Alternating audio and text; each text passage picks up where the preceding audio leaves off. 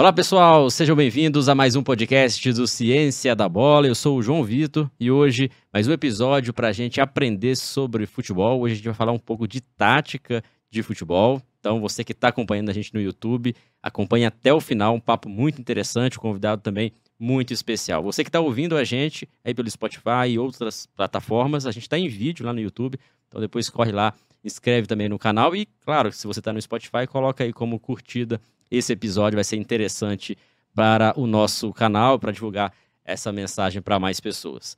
Bom, o convidado de hoje é o William Batista, que atualmente é treinador de futebol da equipe do América Mineiro, está nas categorias de base do, da equipe do América, tem uma experiência grande dentro do futebol, entende muito sobre tática, entende muito sobre treinamento, e não é à toa que está aqui para conversar comigo e com todos vocês. William, obrigado pelo, pelo aceite né, de ter vindo aqui conversar com a gente, destinado um pouco do seu tempo para compartilhar todo o seu conhecimento.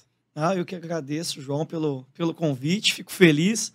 Sei do, da, do tamanho da, da, da, plataforma, da página de vocês no Instagram, é tanto de seguidores, tanto de pessoas que amam e gostam do futebol, e poder falar sobre isso, sobre esse assunto, sobre tudo que, que envolve futebol, que do nosso conhecimento também com o jogo é, é sempre muito interessante, principalmente de, de de páginas ou pessoas como você, João, que faz, faz boas perguntas. Então é um prazer estar falando com vocês. Legal, vai ser um papo muito interessante. Então, pessoal que está acompanhando aí, compartilha, tá? Antes de, de seguir aqui a, na nossa entrevista, compartilha com amigos aí para que mais pessoas possam acompanhar essa entrevista de hoje. Claro, não esqueça, se você que quer aprofundar um pouco mais seus conhecimentos, aqui a gente vai deixar na descrição um link específico para você conhecer aí o nosso site, as nossas formações, os nossos cursos e, claro, o cupom especial aí de desconto para quem está assistindo a esse episódio na descrição do YouTube. Então, quem não está no YouTube, está só ouvindo a gente, corre lá e não deixe de conferir, tá bom?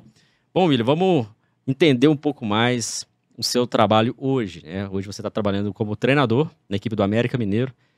É, sua experiência dentro do futebol sempre foi como treinador, como que conta um pouco pra gente? É, eu tentei, como, como todo garoto, né, tentei jogar é, até, até o sub-20. Eu é, sou nascido em São Paulo, em Campinas, então cresci ali. Aí passei por alguns times na base. É, e tive uma experiência em Portugal em 2011, com 18 anos. É, não estive lá para jogar, acabei estando no Rio Ave. E ali vendo, vendo os treinamentos, vendo como funcionava, e me despertou algumas curiosidades, né? É, eu era lateral direito, tentei ser, né? Na verdade, não fui. É, tentei ser lateral direito, e aqui no Brasil se defendia, por exemplo, muito no individual, tinha muita referência naquela época na marcação, então eu tinha uma experiência lá de marcação mais zonal, e aquilo, naquele momento, me despertou curiosidade. Nem na época sabendo dizer se o que, que ele era melhor, o que, que era pior, o que, que eu gostava mais, mas curiosidade sobre os treinos. E acaba que não dá certo em Portugal, deu, deu jogar, ou deu conseguir de eu conseguir realizar meu sonho naquela altura que eu queria ser jogador de futebol. E eu volto pro Brasil, e aí com 19 anos para 20, eu, eu tô num clube perto de Campinas, no Sumaré, treinando minha parte física, isso em 2014. E aí tem um convite para mim, para mim ajudar o pessoal no sub-15, a dar treino. Né? E me convidaram para dar treino, como eu já tinha um desejo gigantesco de ser treinador, tudo que eu tinha vivido dois anos atrás, três anos atrás no, em Portugal.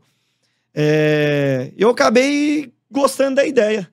Né? E comecei ali mais com, com sonho, com desejo de ser treinador e pela influência do, do, do, do estouro do Guardiola na época com o Barcelona, né? Com todo aquele, todo aquele jogo que ele, que ele tinha, que era bonito de assistir. E a partir daí tive no Sumaré, minha primeira experiência foi no Sumaré em 2014, no Sub-15. Aí a segunda foi no, em, 2000, em 2014, Sumaré Sub-15, aí em 2015 no São Bernardo.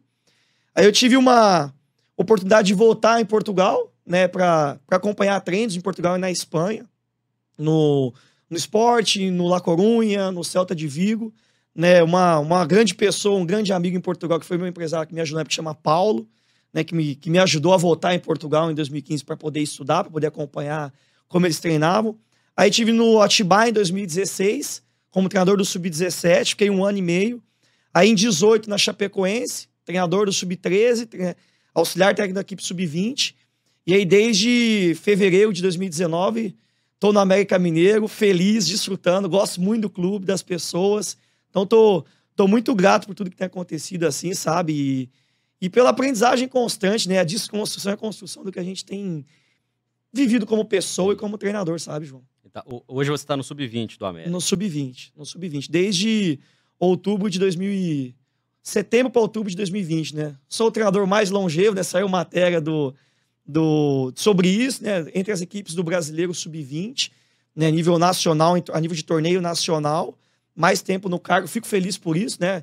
Que é um trabalho do clube, das pessoas do clube, né? Do, da continuidade também. Acho que o sucesso do nosso trabalho no sub-20 do América se passa muito por isso né, do Salum, do Fred, é, do Euler, do Dover, que são pessoas importantes nesse processo de construção do trabalho e de consolidação também. Não, legal. E você contou a experiência de ir na Europa, acompanhar Sim. treinos, vivenciar. Também fez parte da sua formação, né?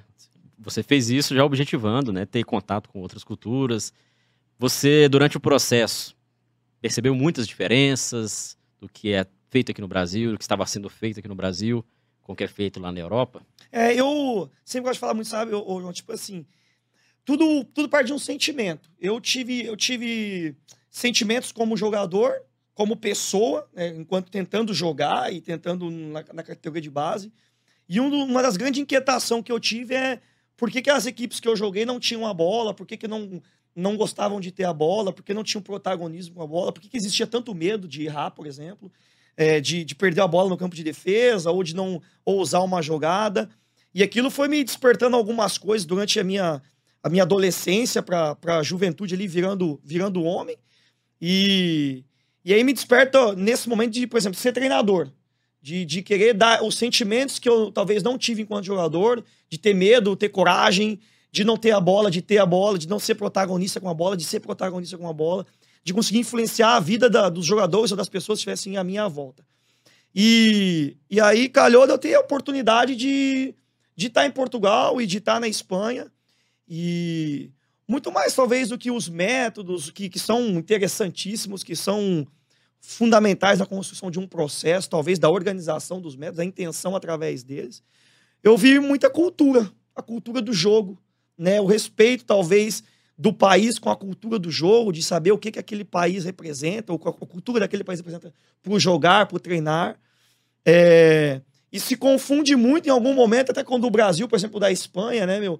A admiração que os espanhóis têm pelos jogadores brasileiros, do, do Ronaldinho Gaúcho. É, a pergunta que, até na minha curiosidade, na, naquela época, é quem talvez era melhor ali, Ronaldinho ou Chave, Ronaldinho ou Messi. E todos eles falam que é o Ronaldinho, pelo talento, pelo, pela capacidade de ter a bola. É, e eu vi, eu vi isso sendo muito construído nisso naquele momento, né? Eu acho que no Brasil, hoje, através da, da própria licença A, né, da CBF, o pessoal tem conseguido fazer muito isso, né? De, de conseguir aliar o que, que é as outras, as outras métodos, as outras culturas junto da cultura brasileira, né? O que, que é o futebol brasileiro. O futebol também de ser protagonista, de gostar da bola, de ter jogadores talentosíssimos. Isso me ajudou muito, me influenciou muito, né? Eu gosto de falar muito desde criança, né? Eu falo que eu gosto muito das, das equipes, gostava da Laranja Mecânica por influência do meu pai, né? Das equipes do Tele Santana também, por influência do meu pai e dos meus tios.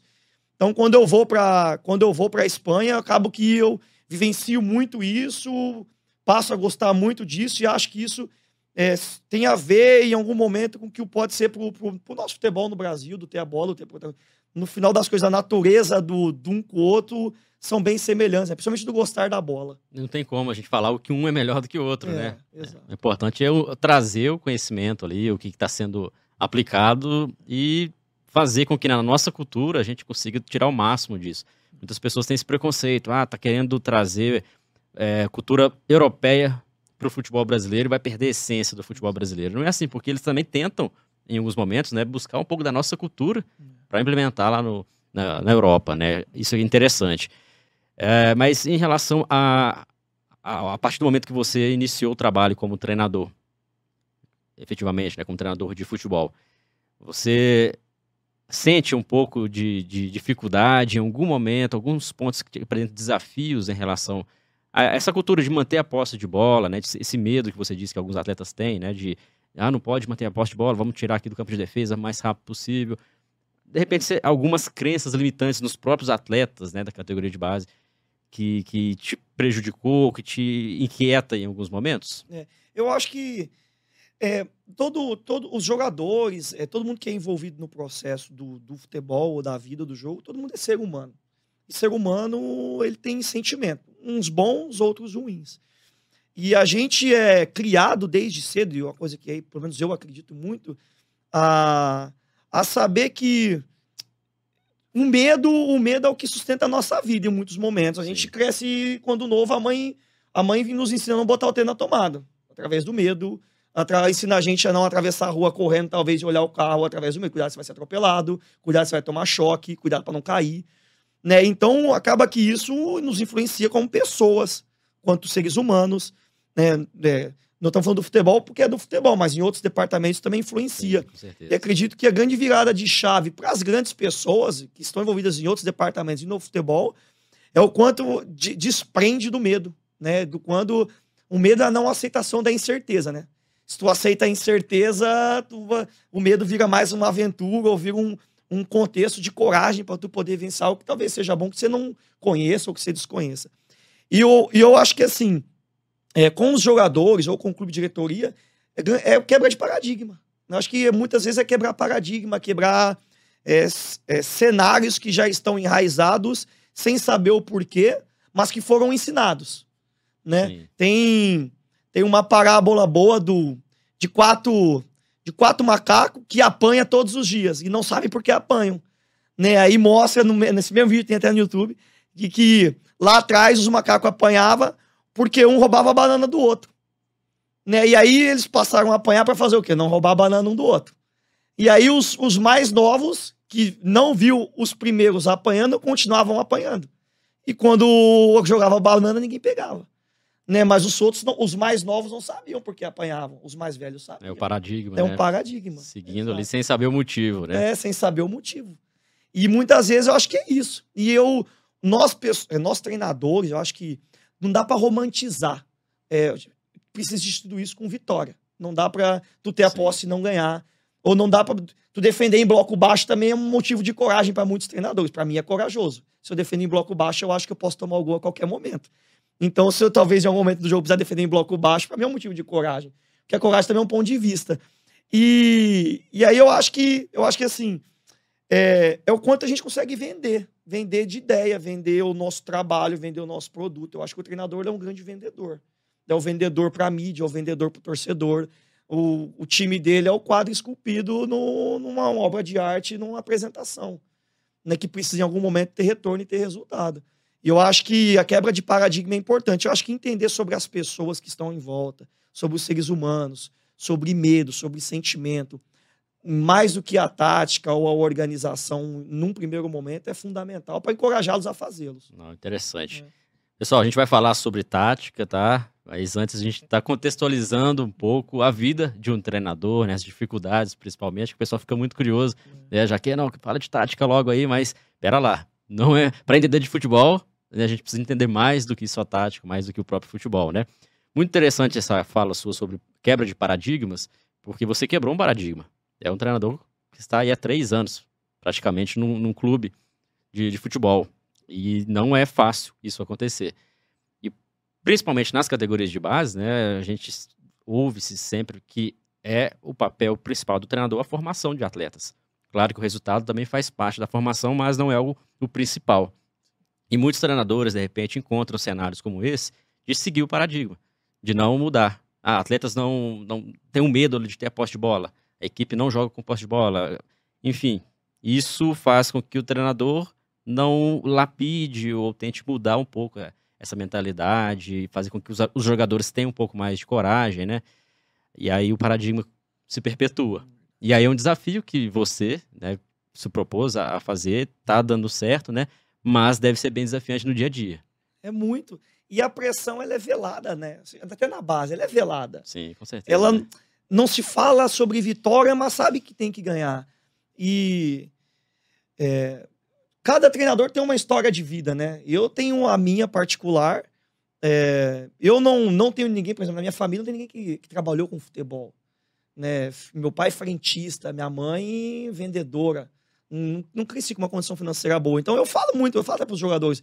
Eu, de onde eu vim, se eu tiver que voltar, no mínimo, não vou perder nada, né? Porque eu tô, eu tô sempre ganhando. E, e eu acho que a gente olhar, talvez, a perspectiva da vida da gente dessa maneira faz bem. Porque o que gera muito medo, às vezes, de perder e querer ganhar sempre num treinador ou numa pessoa que está vendo o jogo de futebol é, é o salário no final do mês. É o pai que tem que sustentar o filho em casa. Que o treinador também é pai, o treinador também é filho, o treinador também tem problema, tem que sustentar uma casa. E na base, às vezes, não, não se ganha, não, não, não tem todo aquele dinheiro que tem né, na, no alto escalão alto da equipe nível. profissional, né, de uma Série A, por exemplo. E isso gera algumas inquietudes nos treinadores que, em algum momento, acabam é, perdendo a capacidade de pensar no treino, pensar no jogo, pensar no dia a dia dele, muito pelo que é o externo. Né? Eu falo muito sempre, quando o externo ele interfere no treinador, quando o treinador começa a preocupar muito com o que estão pensando do trabalho dele, o que, que o torcedor está pensando, o que, que talvez a diretoria está pensando, ele gasta mais energia com isso e gasta menos energia com o treino. E a partir você gasta menos energia com o treino, provavelmente o teu jogo vai ficar pior, ou o teu jogar vai ficar pior. É um dilema muito complicado se desapegar dessas coisas, sabe, João? E aí, algum. Se a gente for parar para analisar, é, tudo aquilo que é convicção, talvez a gente perda, né? A gente perde. Quando a gente tá mais inseguro, a gente fica menos convicto, talvez. E aí é o problema do, do processo, do clube, do, do, do treinador enquanto pessoa. Acho que a gente precisa ser bem convicto do que a gente quer, saber que a gente é interino, né? Pode estar tá quatro anos, tá quatro anos interino, pode estar tá um ano, tá um ano interino, um mês, tá um mês interino. O sentimento de interino é permanente num treinador. Acho que a gente tem que saber lidar bem com isso, para desapegar das outras coisas. Pra gente quebrar paradigmas em outras pessoas, porque a gente tem que quebrar na, em nós mesmos, né? No que a gente Com acredita, certeza. no que foi construído através da gente. Na minha perspectiva de vida, o que eu vejo de, de com as experiências que eu vi de pessoas ou treinadores junto ou perto de mim, é muito, é muito isso, sabe? Então... É, é uma personalidade até. Eu admiro muito quem é treinador de futebol por isso, porque, como você deu até um exemplo, é, tem família, o treinador ele não é treinador 24 horas, né? Tem família, né? Tem às vezes que, que sustentar a, a família, questões financeiras. E se é um dia que, que você não está bem, não, não é só você pessoa, não só você treinador, mas você, quanto treinador, passar isso para os atletas. Tirar o máximo também dos atletas, porque eles também são atletas, são e têm família, né? São pais, ou são filhos, são irmãos. Então, o treinador ele fica ali no meio desse processo, como se fosse a ponta mais forte, né? É então tem que ter um, um controle emocional, né? Um psicológico que seja bem bem forte, bem resistente nesse sentido, bem resiliente, é. né, melhor dizendo. Você tem uma história boa, né? A gente tem alguns valores no nosso grupo com a América, é, valores quanto grupo, pessoa mesmo, e um deles é desfrutar. É uma coisa que eu falo muito para os jogadores, desfrutem sempre, desfrutem. Não queiram jogar bem ou mal, não se preocupem com isso, porque todo mundo tem essa preocupação. Né? Ah, tu vai jogar bem, tu vai jogar mal, não vão, desfrutem. Desfruta o momento, aproveita no máximo. Se tu vai jogar bem ou mal, isso a gente vê depois. Né? E isso é muito criado pelo empresário, pelo pai, ou pela mãe. Eu falo pra eles, quando te ligam, a primeira coisa, se não viram um jogo que te perguntam, tu jogou bem? Tu fez um gol? Defendeu bem? E ninguém pergunta se você desfrutou, se se divertiu. Se gostou, se foi bom, se valeu a pena. Valeu a pena, exato. E aí chegou um momento desse ano, né? Que eu cheguei pros jogadores e eu falei, pô, eu falo para vocês, desfrutem, aproveitem. Eu nunca vi ninguém me falar desfruta. Né? Então, assim, o treinador tá preocupado com todo mundo. Eu não, todo mundo quer que. Eu quero que eles desfrutem, quero que o diretor desfrute, quero que a torcida do América desfrute. É que quem assista o jogo seja muito final desfrute do América. Mas, e aí no momento, quando você olha, você fala: caramba, quem quer que você desfrute? Quem fala para você desfruta? Quem tira o peso da responsabilidade? Porque tu começa também a sugar toda a responsabilidade para você. Né? Quando você quer que tira dos outros, você pega tudo para ti. E aí começou que nos jogos, né? A gente tá num jogo contra o Bahia no brasileiro, a terceira rodada. Aí a gente tá ganhando, saímos perdendo, empatamos o jogo. E é um jogo que tava meio ali. Se a gente ganha, a gente dá um salto bom na tabela, logo no início do campeonato. E aí a gente vira 2 a 1 um, aí tá 2 a 1 um. Aí dá uma saída de bola bonita do nosso time. Aí a gente entra num ataque rápido e o zagueiro grita de dentro do campo: desfruta, William. Diz, chama meio de bruxo, desfruta, bruxo. Aí eu olhei pro banco: o que, que tá falando de desfruta, bruxo? Aí ele falou assim pra mim: você falou que ninguém fala disso, tá pra você, agora estamos falando. Exatamente. E eu, pô, naquele momento eu achei meio hilário, assim, mas eu gostei pra caramba de ouvir aquilo. Né? Isso mostra uma sinergia, mostra a preocupação do próximo com a gente também. Porque, de fato, é verdade. O treinador fala, se divirta com a bola, ou não tem pressão, mas no final não volta. Né? Não é, muitas vezes não é recíproco. E quando é recíproco, E eu desfrutei pra caramba quando eu vi isso. Fiquei feliz pra caramba, né? Então. É admiração é. também pelo seu trabalho, né? Dos próprios atletas. Muito interessante. É. E assim, a gente vê, né? Quem tá nos ouvindo, mais um motivo para vir aqui pro YouTube assistir, a gente vê na sua fisionomia quando você fala, tanto que você desfruta mesmo dos momentos ao falar de futebol. E isso é muito interessante, porque para ser treinador, realmente você tem que gostar muito né, do, do futebol, gostar muito do dia a dia e gostar muito de pessoas também.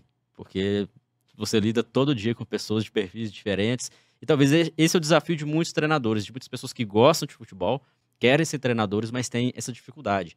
Essa dificuldade de ter comunicação, a liderança ali, aquele feeling que você vai ter que nenhum curso talvez te ensine.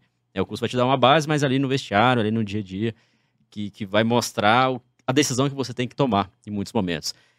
Como que você prepara a sua formação? Como que você formação não, o seu conhecimento, como que você continua desenvolvendo o seu conhecimento, o seu aprendizado dentro do futebol, através de, de, de cursos, através de, de, entrevistas, de leitura, network, só para o pessoal entender como que é o dia a dia de um treinador, também para se capacitar, continuar formando, né? continuar uhum. evoluindo profissionalmente. Eu, eu, eu acredito muito que quando a, quando a gente pensa no conhecimento, a gente tem que estar muito pronto o tempo todo para desconstruir. Acho, acho muito isso. Porque é, o que a gente fez hoje funcionou, o que a gente acha que funcionou, e muitas vezes funcionou é só a vitória, o processo como um todo. É, talvez amanhã ou depois já não é mais. Hoje a gente tem valores no nosso elenco porque achei eu, por necessidade, que eles deveriam ser desfrutar, integridade, time. É, e outros, daqui a pouco, talvez não seja mais isso em outro clube. Eu, eu, te, eu faço uma, uma auto-reflexão minha no que, que eu posso ser melhor como pessoa, como ser humano.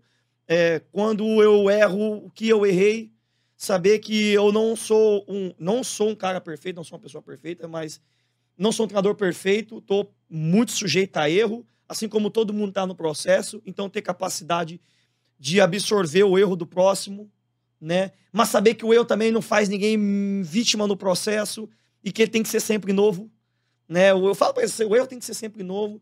E. Porque eu... muitas pessoas têm, têm esse medo, né? É. Aí eu vou errar, então vai tudo por água abaixo. exato. E, e assim, é... o, o, conhece... a gente muitas vezes, o filósofo, tem um filósofo que fala, fala o seguinte: a gente precisa olhar algo como a natureza é, não como a nossa perspectiva diz né? Um dia essa caneca, ela chama caneca porque alguém um dia alguém deu o nome de caneca para ela. A gente chama de caneca porque algum dia falou que era caneca, podia não ser caneca, podia chamar celular. O celular podia chamar caneca, mas não, ela é caneca porque alguém falou que ela é caneca. E o conhecimento para mim é algo semelhante, porque a gente olha para uma árvore e a gente pensa algo sobre ela.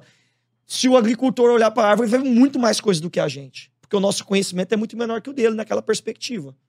E a natureza sobre aquilo também. Então, eu faço a reflexão do seguinte sempre, e eu acho que o conhecimento é isso. Porque eu conheço, por exemplo, sobre o jogo de posição, que eu fui na Espanha e vi e outros vão na Espanha e ver também. O mesmo conhecimento está ao alcance de todos, mas a capacidade de aprender é diferente conforme cada indivíduo.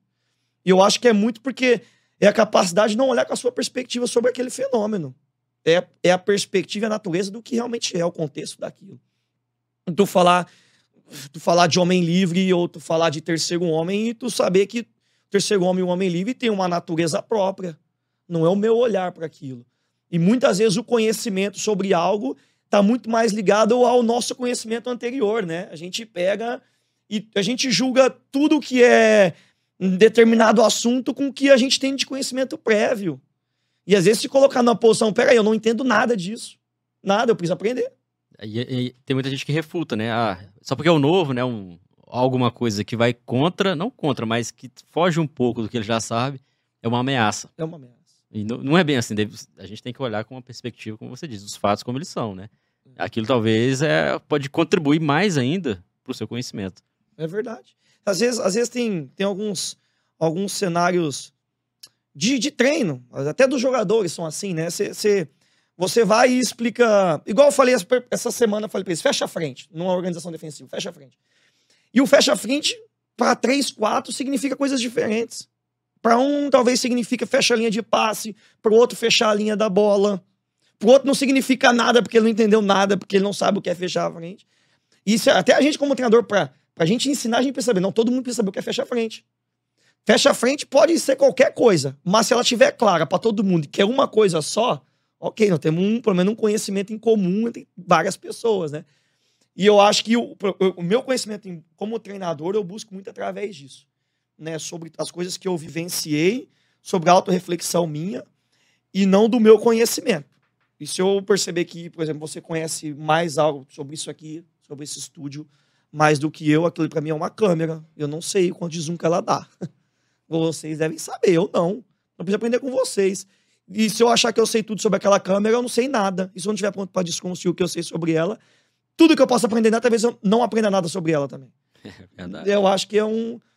E tem a capacidade individual de aprendizagem. Eu, eu acredito muito nisso. Acho que cinco pessoas no mesmo ambiente vão aprender em escalas diferentes, talvez o, a natureza do mesmo assunto. Porque eu acho que tem uma capacidade individual das experiências de vida, do que vivenciou, da autorreflexão, do autoconhecimento sobre diversos assuntos. Eu, eu acredito nisso. Sabe? Nossa, muito, muito bom. Muito bom te ouvir.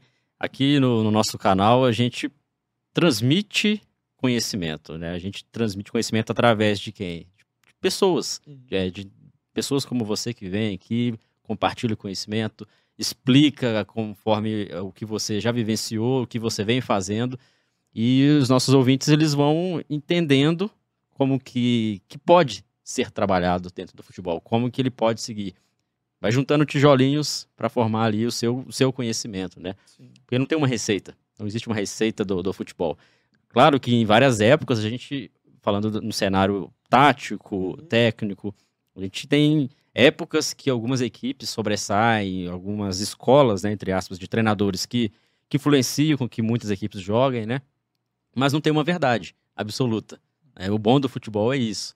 E por muitas vezes as pessoas confundem o estudar no futebol, o aprender, ou se desenvolver, como se estivesse rotulando o futebol em uma caixinha onde tem uma verdade, né? onde tem um conhecimento único. Sim. A própria terminologia é algo que você até citou, né? Dentro do, do futebol, é, muitas pessoas criticam a terminologia do, do futebol porque ah, estão inventando agora nomes para é, para coisas que já existiam no passado. Na verdade, é apenas é, de uma forma, de uma ótica científica ou de uma literatura específica do futebol, a gente tem que ter um nome. Isso aqui chama caneca, né, como você disse, é. porque alguém colocou o nome. Mas pode chamar de canequinha, canecão, sei lá, pode, pode inventar um outro nome ali, desde que o seu jogador entenda. Né? Ou o que não pode acontecer é um exemplo que você deu, né? Às vezes um entende e os outros dez não entendem.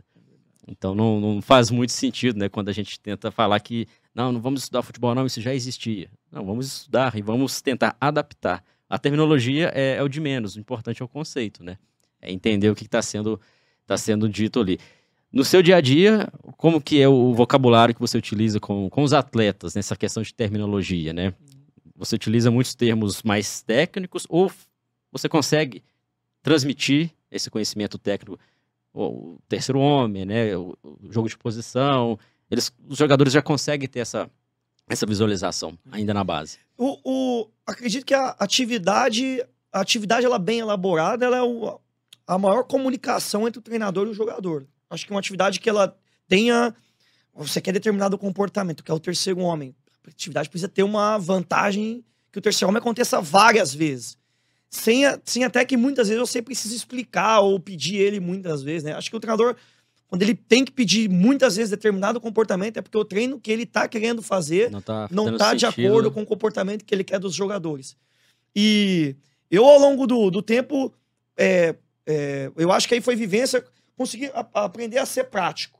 A, o conhecimento é, meu, transmitido para os jogadores, ele precisa ser rápido. A informação precisa chegar rápido neles, eles precisam compreender rápido e precisam mais do que isso tudo sentir como eu sinto.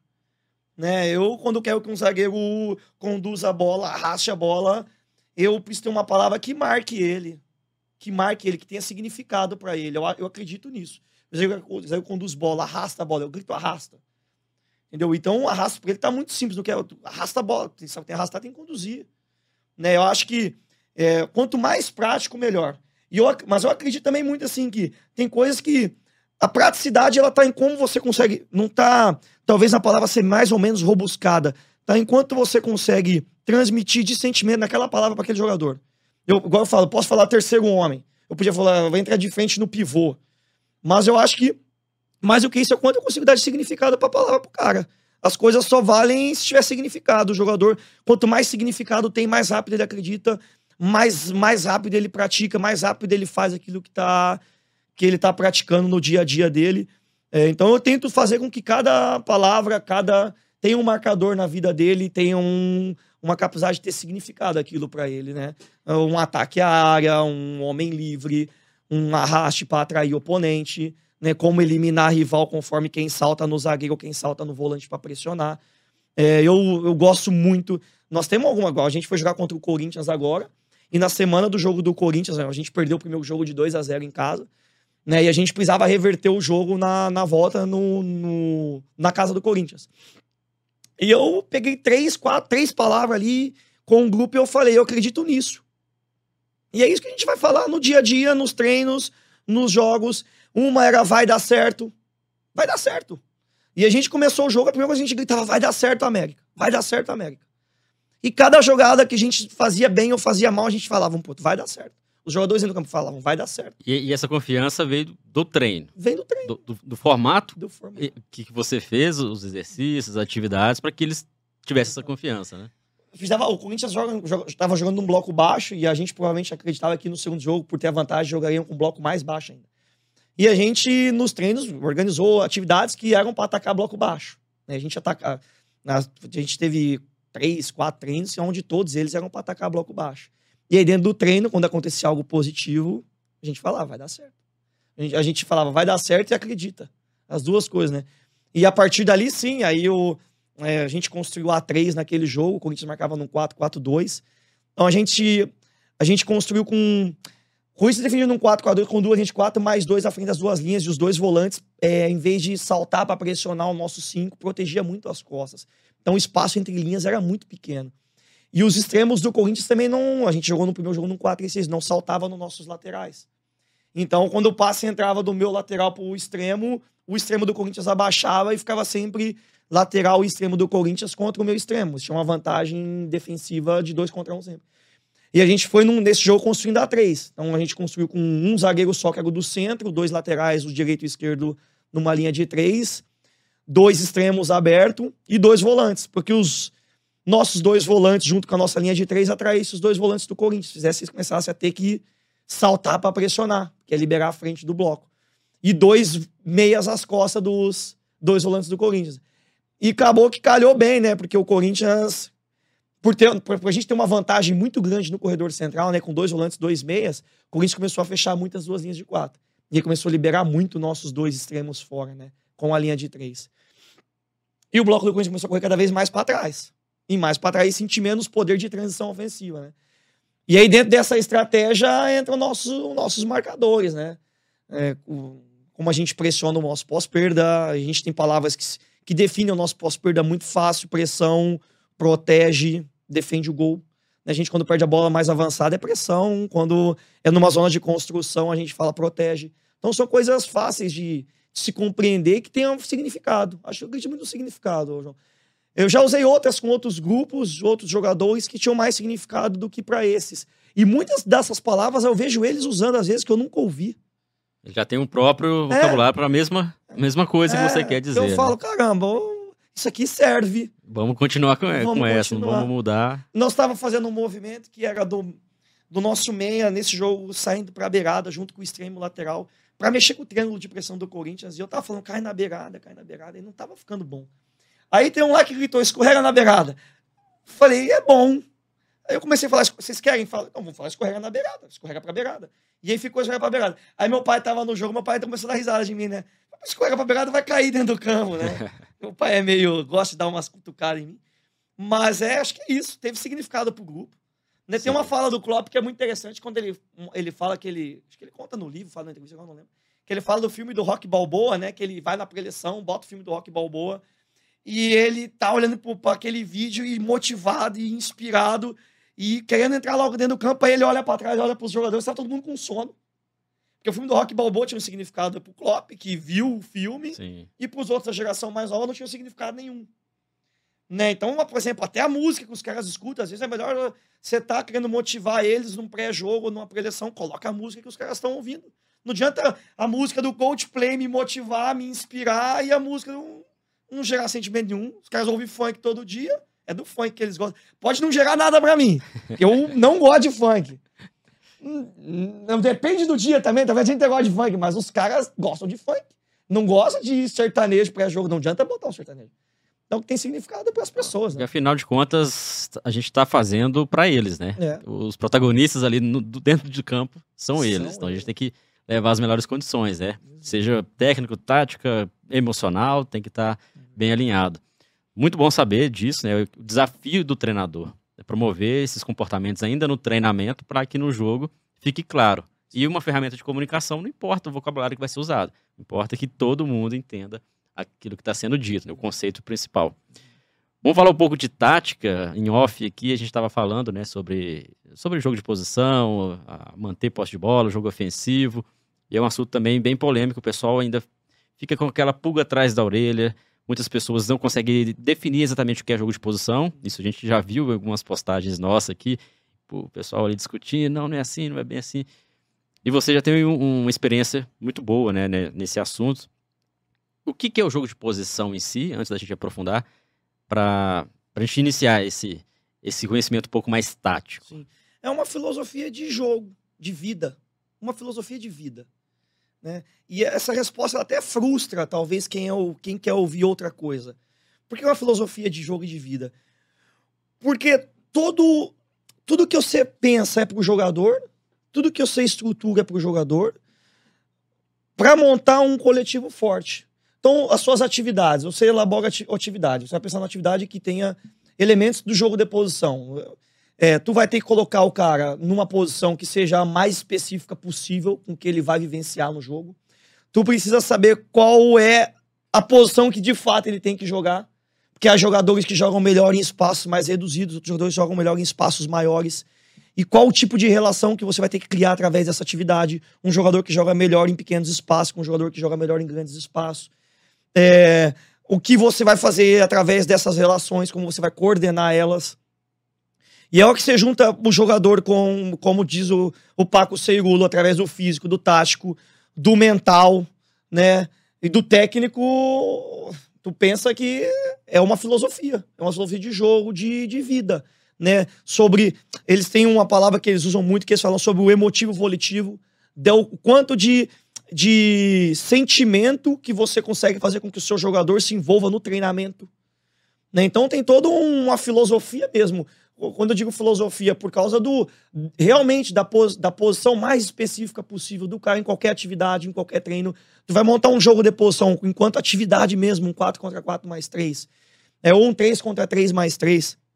É, é tu saber olhar para esse exercício e visualizar o jogo.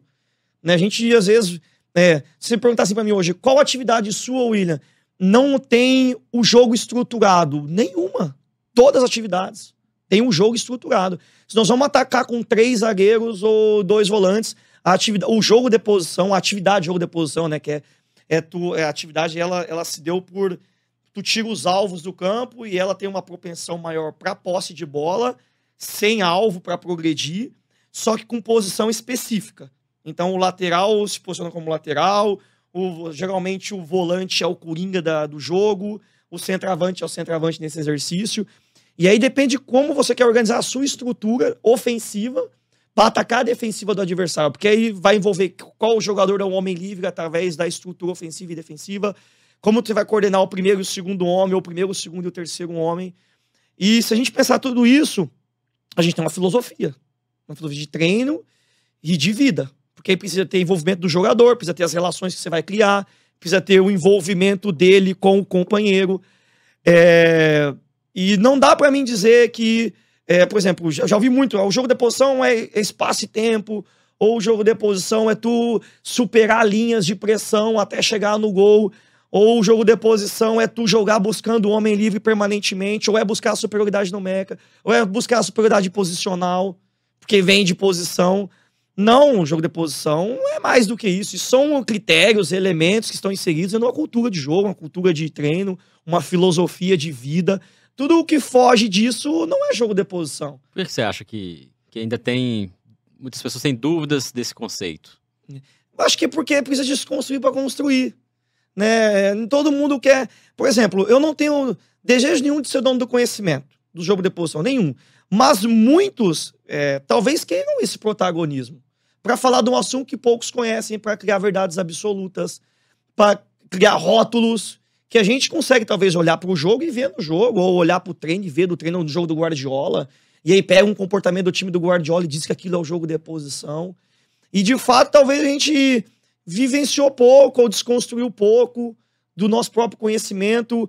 É, a gente, como ser humano, tem uma vaidade de querer chegar primeiro, passar a linha de chegada primeiro do que o próximo, para dizer que a gente. A gente é o dono do conhecimento, mas não é. Eu, assim, eu gosto muito de dizer, eu, o que eu sei não é nada meu. Eu roubei dos outros, eu roubei do, do Barcala na Espanha, eu roubei é, do, dos livros do Cruyff que eu li, de outros treinadores que eu conversei, né, do que não era tão bom quanto é hoje, e hoje não é tão bom quanto pode ser daqui 10 anos, 5 anos. Mas acho que se criou muito rótulo, todo mundo que é uma corrida pelo conhecimento, para ver quem descobriu a lâmpada, para ver quem descobriu que vai fazer o avião andar, voar, e talvez não seja isso, né? É uma filosofia, um jeito de desfrutar, um jeito de. É um pouco romântico, é um pouco romântico, mas é a verdade. O Cruyff era, é o pai do negócio e eu talvez é, um, é o mais romântico de todos, né? Então, tem, eu tenho, eu tenho um respeito muito grande com a história, com o Cruyff, com o Rinos Mitchell, com esses caras que são os pensadores, os, os filósofos do jogo de posição. Eu acho que eu vi muito isso, uma corrida pelo conhecimento e desnecessária. A minha briga é comigo. Acho que a briga de cada um de nós tem que ser com a gente. É eu saber, ok, eu sei X sobre o jogo de posição, quero saber mais, mas o que eu preciso para saber mais? Eu preciso construir minhas certezas, talvez colocar outras dúvidas, né? E aí nas experiências que eu tive na Espanha, perguntando, é, eu gosto muito do, dos espanhóis nesse lado, que eles são muito humildes. Muito humildes mesmo, assim, de conversar, de. Ah, como conhecimento é assim, de estarem abertos a ouvir e refletir sobre aquilo. E eu ouvia muito eles falarem sobre isso. E filosofia de jogo, filosofia de vida. É uma maneira de sentir. Né? Você vai no, no Vicente Caldeirão, lá estava escrito, né? aqui existe uma maneira de sentir. Não é o jogo de posição, mas é uma maneira de sentir. Eu, eu, eu acho que é uma maneira de sentir. E, e, então vai na contramão, né, de que muitas pessoas acham que é apenas ali a disposição dos jogadores em campo, é a forma de atacar e vai muito mais é. além do que isso, né? É verdade. E envolve principalmente treinamento. Hum, Porque que a gente vê é, dessas escolas é, que, que a gente, você citou, né? A gente vê o resultado desse jogo de posição acontecendo, né? Hum. Como que foi feito para construir isso? Talvez o, o trabalho mais difícil é construir é essa maneira de jogar, né? E você procura no dia a dia sempre é, levar essa filosofia para os seus treinos. Eu penso, é, eu penso, é, eu, quando eu sento para pensar uma, igual a gente vai pegar o, o Atlético no final de semana, é, o que que eu, como é que eu posso fazer com que os jogadores da nossa equipe tenham vantagem no jogo? Que eles, que o melhor deles, a melhor versão deles, elas apareçam de fato. E aí, é, o, as atividades que eu vou montar, eu sempre, eu tenho uma, uma, aí eu peguei com, com o Barcala na Espanha mesmo, me ensinou muito. É, primeira coisa, qual jogador é melhor em qual posição? Eu tenho jogadores que são muito bons em pequenos espaços. Eu tenho, por exemplo, o Rodriguinho. O Rodriguinho jogou no profissional, vai jogar, vai jogar no sábado. É, o Matheus Henrique, o Breno, são os nossos três do meio de campo. Eu posso colocar o Renato como nove. O Renato é um jogador muito bom em pequenos espaços mas não é tão bom em atacar a profundidade, porque ele não é um cara rápido e potente. Mas eu tenho o Carlos Alberto, que tá no profissional, que talvez deve jogar também, e o Igor Gabriel, que são jogadores muito potentes. E então, o que, que é a primeira coisa que eu penso através do jogo de posição? Como é que eu vou fazer para esses caras terem vantagem?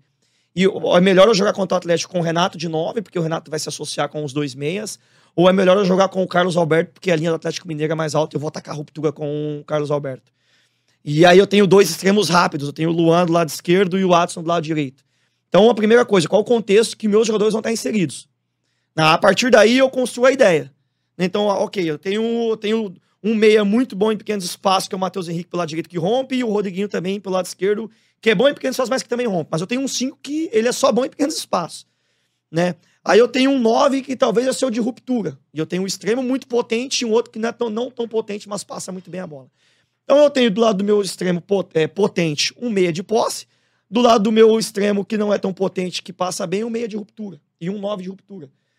Para que depois eu crie os cenários para eles vivenciarem. O Atlético tem variado a defesa deles entre um 4-4-2 e um 4-1-4-1. Se for 4-4-2, os dois da frente vão marcar os dois zagueiros nossos, ou um vai marcar o zagueiro lado direito e os cinco, e o zagueiro esquerdo é um homem livre. Se salta o extremo adversário, o lateral esquerdo é um homem livre. Se saltar os dois, nos dois, os cinco vai ser um homem livre. Né? A partir daí, como vou coordenar a equipe para superar as linhas de pressão do adversário? Né? Se, o, lado, se o extremo adversário. Se a bola vai do meu zagueiro esquerdo para o lateral esquerdo e o extremo direito salta no meu lateral esquerdo. Quem é livre é o extremo, o meu extremo esquerdo. E a partir daí, ah, ataca as costas do lateral que está saltando no meu, no meu extremo. E esse tipo de relações a gente cria nos treinos. Nossos treinos têm uma ordem cronológica muito simples que a gente faz todo dia. O rondo, que é para a gente treinar é, cenários individuais ou com mini conceito de primeiro e segundo homem entre passador e receptor.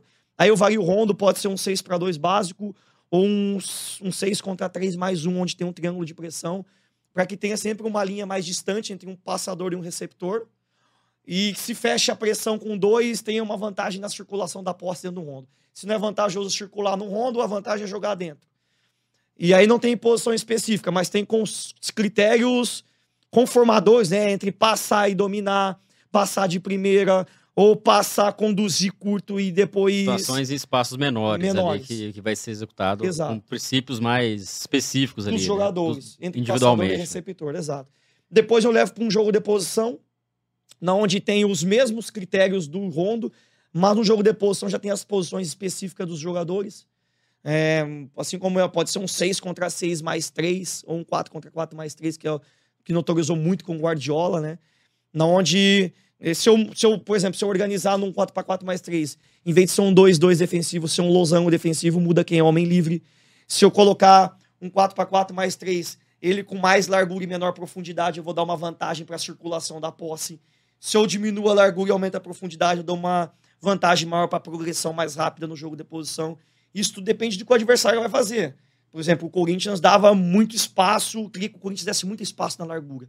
Então eu montei jogos de posição naquela semana que era, era muito mais largo o exercício, mas com muito menos profundidade. E às vezes eu faço o inverso. Mesmo num jogo de posse, porque no jogo de posse tu tem um receptor e um passador mais distante. Tu tem norte, apesar de ter posse uhum. e não ter alvo.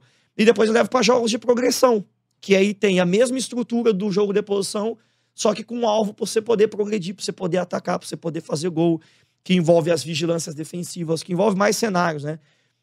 Uh, aí eu divido entre zona próxima da bola, zona média da bola, zona distante da bola. Há jogos de posição que eu treino, posso perder em zonas próximas da bola e média da bola. Outros em zonas próximas, média e distante da bola.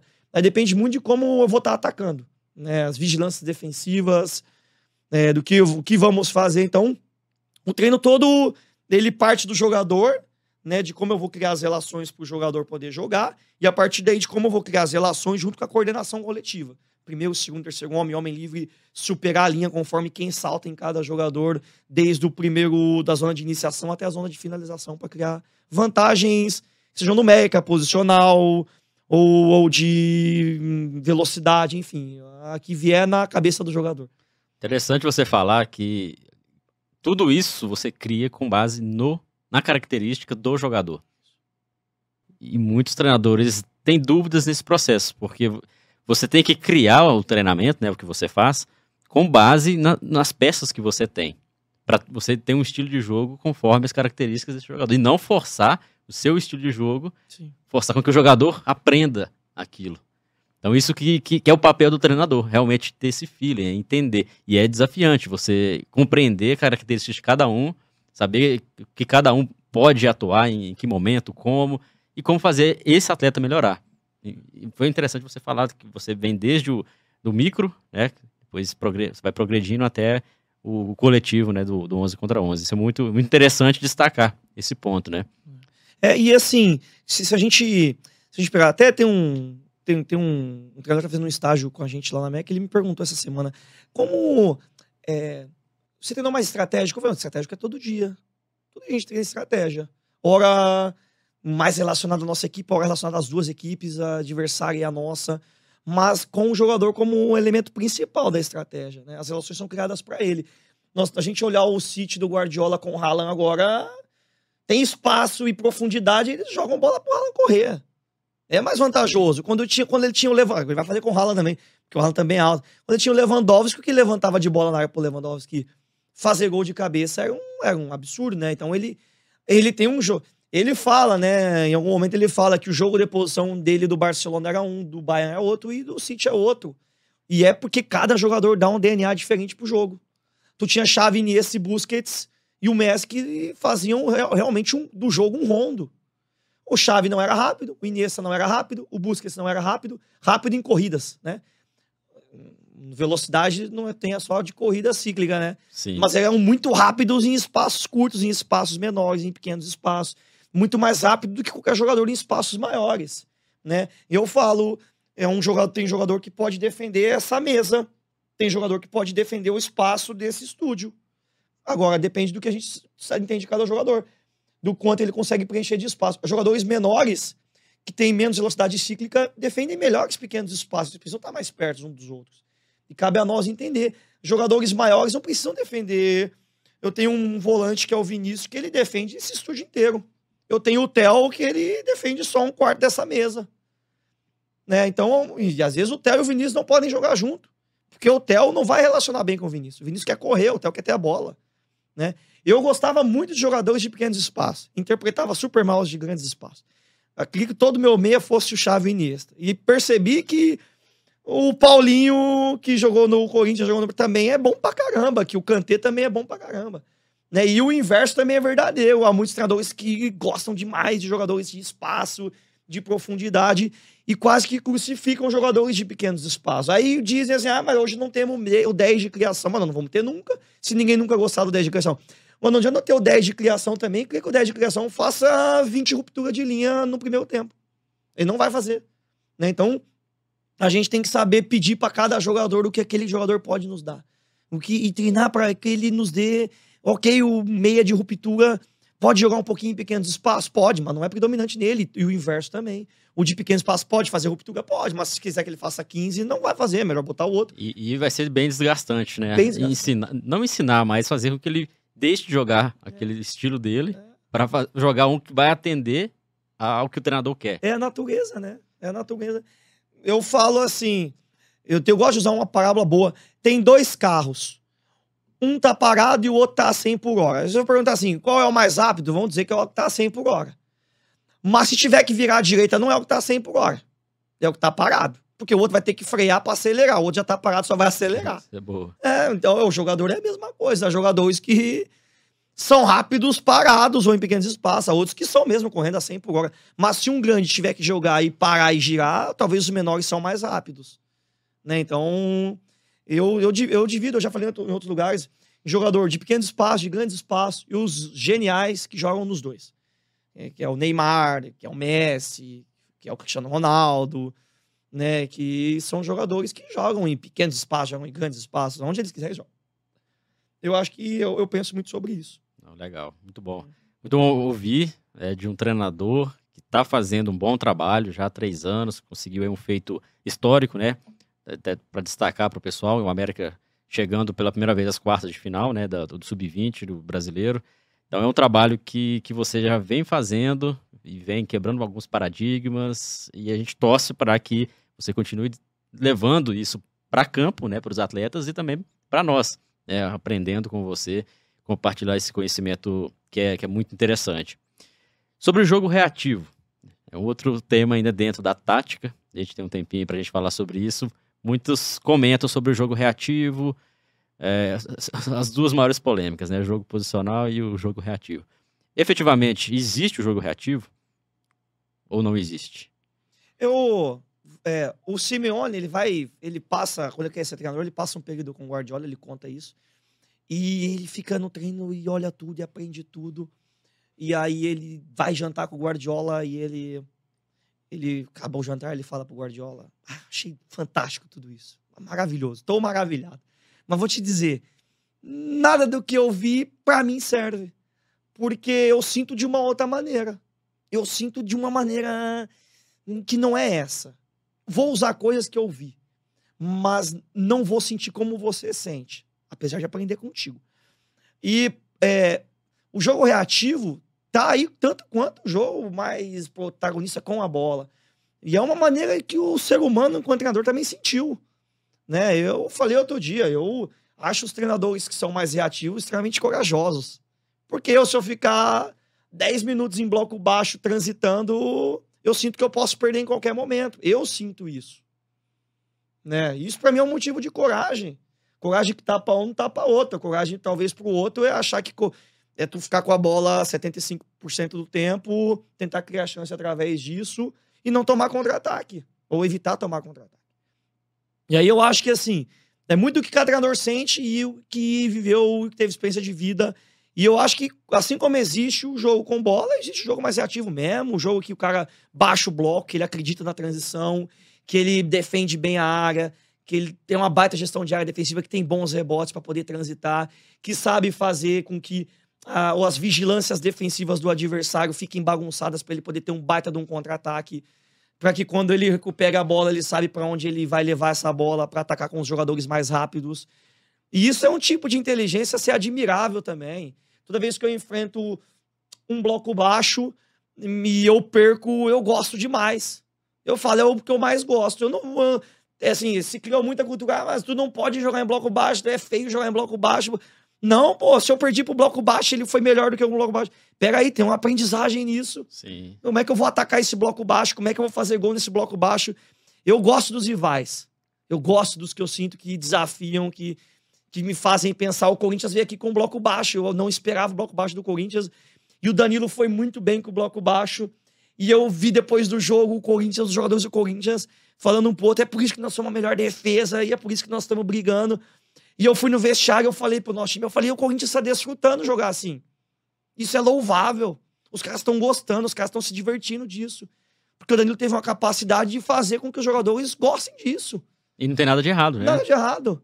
E eu falei para eles, e a gente gosta da bola. Nós desfrutamos que com a também bola. não tem nada de É. errado. E eu falei pra eles, agora é o duelo de quem quer a bola, de com quem desfruta Sim, sem ela. sim. E nós vamos ver quem pode mais no jogo da volta. E eu olhei pros jogadores, isso foi depois do jogo, dentro do vestiário. E eu olhei pra eles e eu vi o olhar deles de, é isso. Porque é o que eu tava sentindo na hora. E desafiou eu. Eu falei, pô, foi difícil criar chance clara de gol. Como é que nós vamos criar chance clara de gol? O bloco deles é bom, os treinos dos pessoas são bons, a gestão de área defensiva é boa. E não, peraí, agora é um momento de evolução pessoal nosso, comissão técnica e jogadores. Eu falei pra eles. E vamos evoluir. E a gente conseguiu fazer os dois gols. E não fizemos mais porque perdemos gols. E tomamos algum contra-ataque também, mas tinha algum momento que o Corinthians não conseguia mais contra-atacar. E eu fiquei feliz. E a gente perdeu nos pênaltis. No final das contas, o Corinthians foi mais competente ainda que a gente. E ia ser bonito. Não existe o Guardiola se não existe o Mourinho. Não existe o Mourinho se não existe o Guardiola. Sim.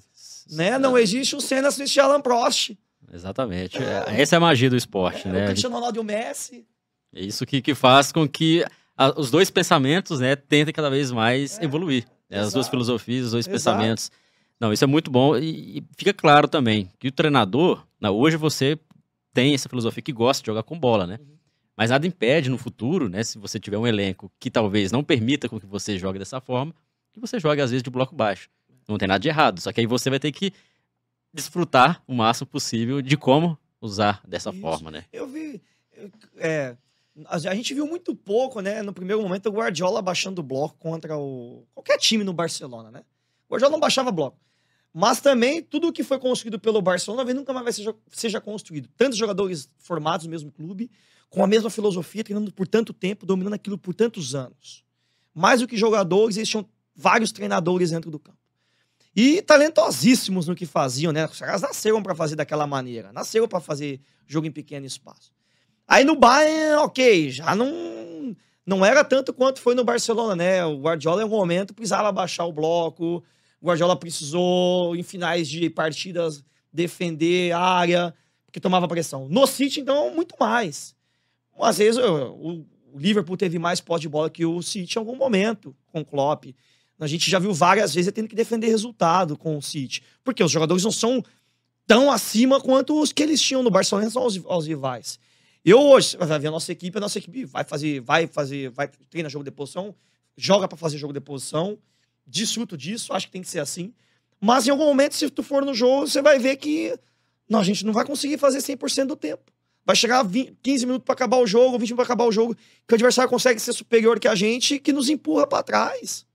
Ele tem que saber Gerir defender formas. bem, balançar bem, saber contra-atacar. A gente ganhou do São Paulo esse ano com dois gols de contra-ataque, onde a gente, no segundo tempo, teve dificuldade. O São Paulo conseguiu, nos, lá no, em Cotia, nos empurrar para trás, nos oferecer danos que foram difíceis no jogo. E o nosso time soube se defender bem. Apesar de tudo isso, tem que ser camalhão no jogo. O Guardiola é, o Klopp é, todos eles são. Hum, você vai olhar, na... não dá para ser só romântico. Né? Tem que ter resultado também, né? Eu quero, acima de tudo, ganhar, pô. Quero que os jogadores desfrutem e vençam. Que não desfrutem e sejam derrotados. Que aí eles se motivam mais, é, a continuar. E, e, a ideia também, né? A filosofia Exato. se propaga também para mais pessoas Exato. utilizar. Exato. Não, muito bom. Muito bom esse papo, papo de alto nível mesmo. Espero que o pessoal tenha gostado de, de entender não só a, a vida de um treinador, mas também o dia a dia, taticamente, como que você faz. Para a gente finalizar esse podcast, como que a gente encontra você aí nas redes sociais, William? É, meu Instagram é William Batista. É, só, só procurar lá. Meu Twitter também é o meu nome, né? William Batista. O Instagram tá william.batista e underline no final. Né? O, o Twitter tá William Batista e tem underline no final. Né? Obrigado pelo convite. Fico, fico feliz. Espero que quem vai assistir e assista Dessute né, que gere algo, que desperte algo.